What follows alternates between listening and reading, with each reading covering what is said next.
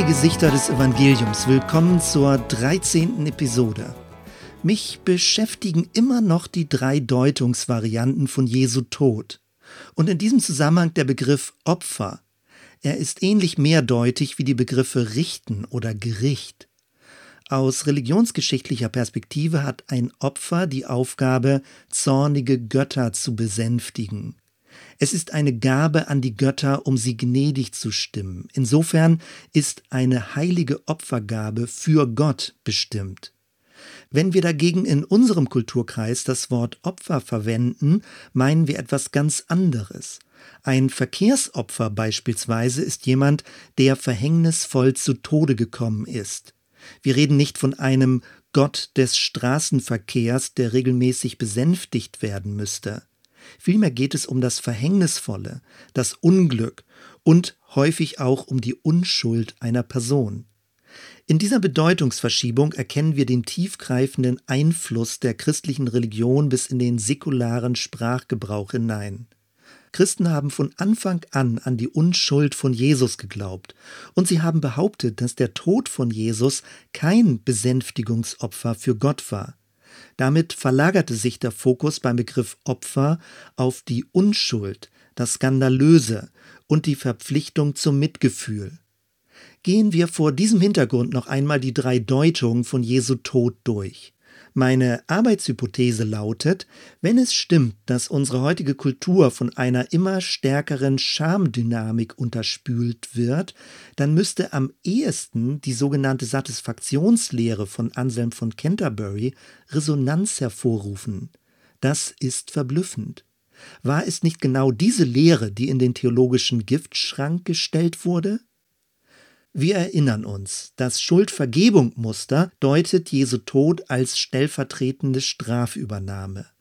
Um den Eindruck einer Besänftigung Gottes durch den Menschen Jesus von Nazareth zu vermeiden, wird intensiv betont, Gott selbst war es, der in Jesus den Tod des Sünders starb. Gewissermaßen stellte Gott in der Gestalt von Jesus sich selbst und seinem eigenen Zorn in den Weg. Obwohl Jesus schuldlos war, erlitt er die Strafe für sündige Menschen. In einer früheren Episode habe ich dieses Muster mit einer Einserlogik verglichen. Gott löst das Problem der sündigen Menschen einzig in sich selbst. Man kann sich mit dieser Ansicht auf den Römerbrief beziehen, in dem Paulus schrieb, Gott aber erweist seine Liebe zu uns darin, dass Christus für uns gestorben ist, als wir noch Sünder waren. Gemeint ist, Sünder können nichts, aber auch gar nichts zu ihrer Erlösung beitragen. Sie sind vollständig auf die Gnade Gottes in Christus angewiesen. Wenn Gott nicht aus seiner Barmherzigkeit gehandelt hätte, würden sie immer noch hoffnungslos verloren sein. Wenn man diese Art von Gnade zu Ende denkt, erreicht sie den Menschen gewissermaßen ungefragt. Die Begnadigung wurde im Himmel entschieden. Im extremen Fall wird jegliche Art von Reaktion des Menschen schon als menschliches Zutun verdächtigt. Beim Angstschutzmuster treffen wir auf die Vorstellung vom Loskauf. Christus kam als spirituelle Heldenfigur in diese Welt, stellte sich Satan in den Weg und war bereit, sein eigenes Leben zu opfern, um dämonisch versklavte Menschen zu befreien. Opfer bedeutet hier nicht die Übernahme von Schuld, sondern der Freikauf von bösen Mächten. Das Opfer wird nicht für Gott, sondern für das Böse erbracht. Es ist zu gewissen Teilen ein wirtschaftlicher Tauschprozess, aber auf spiritueller Ebene. Schuld nicht im moralischen, sondern im wirtschaftlichen Sinne. Auch in diesem Fall können Menschen nicht zu ihrer Loslösung beitragen. Als Sünder sind sie vollständig unter der Macht der Sünde versklavt und haben auf nichts Anrecht. Nur der sündlose Gottessohn konnte als Lösegeld fungieren und gefangene Menschen freikaufen. Die Lehre von der Loslösung hat eine Zweierlogik. Auf der einen Seite Gott, auf der anderen Seite Satan. Jesus war gewissermaßen der Unterhändler, um Gefangene frei zu bekommen. Dafür war er bereit, aus Liebe sein eigenes Leben einzusetzen. Anselm von Canterbury hat zu Recht diese Vorstellung kritisiert. Er fragte an, warum sollte Gott dem Teufel etwas schuldig sein? Hat der Teufel tatsächlich solch eine Macht? Verhandelt Gott um die Seelen der Menschen? An dieser Stelle ein kleiner Exkurs ins Judentum. Für viele Jahrhunderte hat sich das Christentum überheblich von der angeblichen Opferreligion des Judentums abgegrenzt. Die jüdische Religion wurde mit den negativen Begriffen Gebote, Gesetzlichkeit und Tieropferkult belegt. Das Bild von geschlachteten Tieren, die den rachsüchtigen Gott des Alten Testaments besänftigen sollten, war vorherrschend. Das ist der Grund, weshalb Franz Rosenzweig und Martin Buber in ihrer verdeutschten Bibelausgabe den missverständlichen Begriff Opfer konsequent vermeiden. Sie verweisen darauf, dass die Wurzelbedeutung im Hebräischen sich nahen bedeutet. Die Betonung liegt also nicht darauf, Gott in seiner emotionalen Verstimmtheit umzustimmen, vielmehr geht es darum, eine zerbrochene Beziehung wiederherzustellen. Als Folge verwenden sie für den hebräischen Begriff die Wortschöpfung Darnahung. Martin Buber schreibt, Zitat, die Begriffe des Opferwesens findet man gewöhnlich durch den allgemeinen Terminus Opfer, Opfern wiedergegeben. Damit ist ein eigentümlicher kultisch-theologischer Sachverhalt der Allgemeinheit der Religionsgeschichte gewichen. In Wahrheit gehen fast alle hebräischen Opferbegriffe auf das Verhältnis des Opfernden zu seinem Gott und einem Vorgang zwischen beiden oder doch die Einleitung dieses Vorgangs zurück. Darum ist die umfassende Bezeichnung des hebräischen Wortes Korban von einem Verb abgeleitet, das nahen, nähern bedeutet. Der Sinn des Opfers ist es nun, darin sich selbst Gott zu nähern, daher deutsch Nahung, Darnahung, nahen, darnahen. Zitat Ende. In dem Begriff Darnahung wird die Bewegungsrichtung des Menschen zu Gott hin betont. Das sogenannte Opfer ist also ein Mittel zur Annäherung, ein Mittel zur Kontaktaufnahme.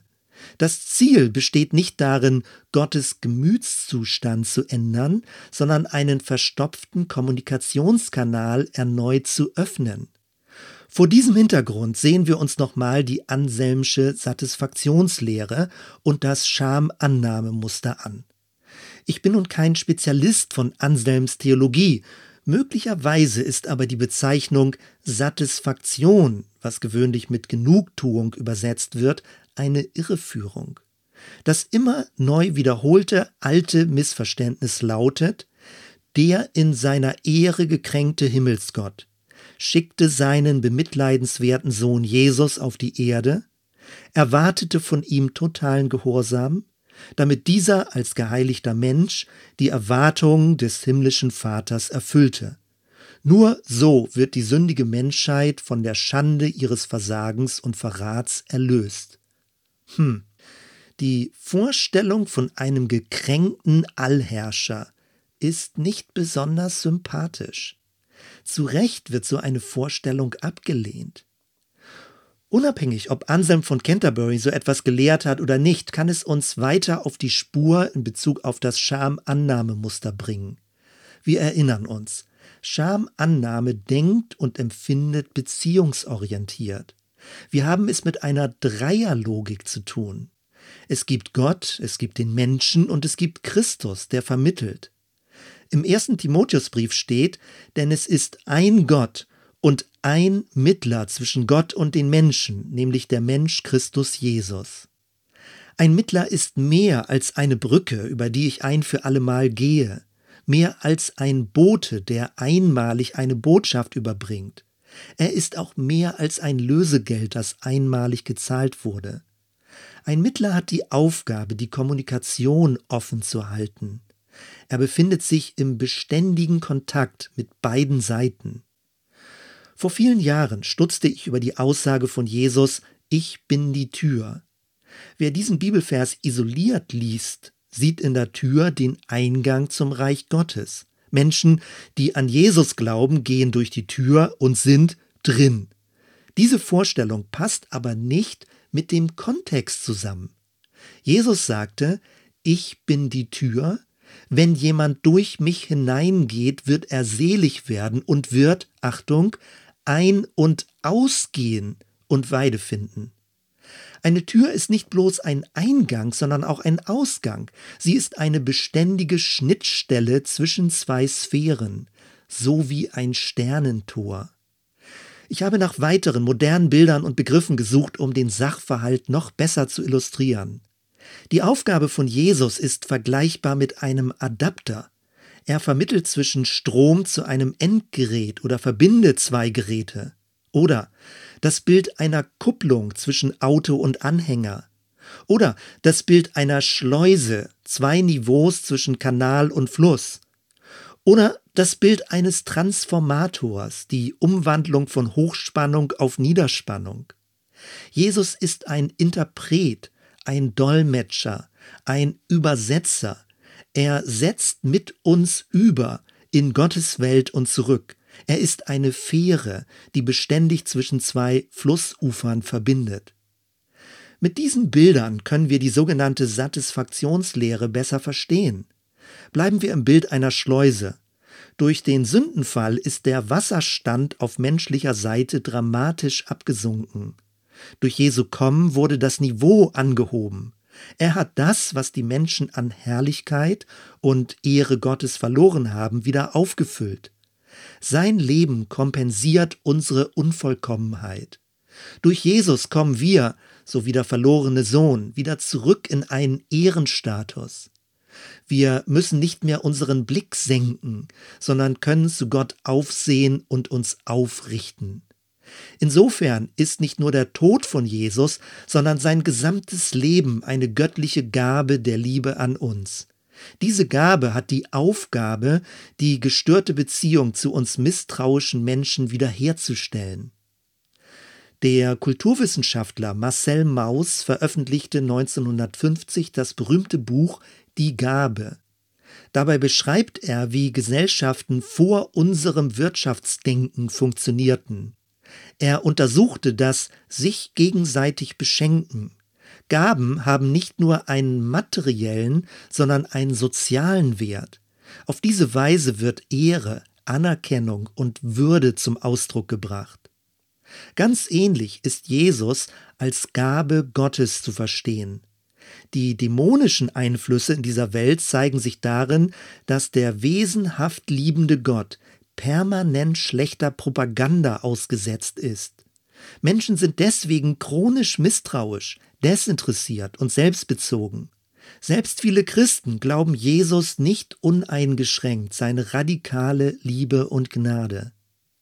Im Schamannahmemuster bedeutet Erlösung nicht in erster Linie, dass für unsere Schuld gesühnt wird und wir von dämonischer Versklavung freigekauft werden. Vielmehr geht es darum, dass wir Jesus als Versöhnungsgabe Gottes dankbar annehmen. Jesus stellt sich zu uns und berührt uns in unserer Angst, nichts wert zu sein oder keine Bedeutung zu haben oder übersehen zu werden. So wie Franz von Assisi vom Pferd abstieg und den Aussätzigen umarmte und auf seine Wunden küsste. Erlösung bedeutet Umhüllung, und Bedeckung mit Gnade und Annahme, wie ein Badehandtuch, nachdem jemand durchgeregnet ist. Erlösung ist die Befreiung aus Selbstverachtung und öffentlicher Schande. Es ist die Erfahrung, dass Gott zu meinem Schutzraum wird. Soweit erstmal.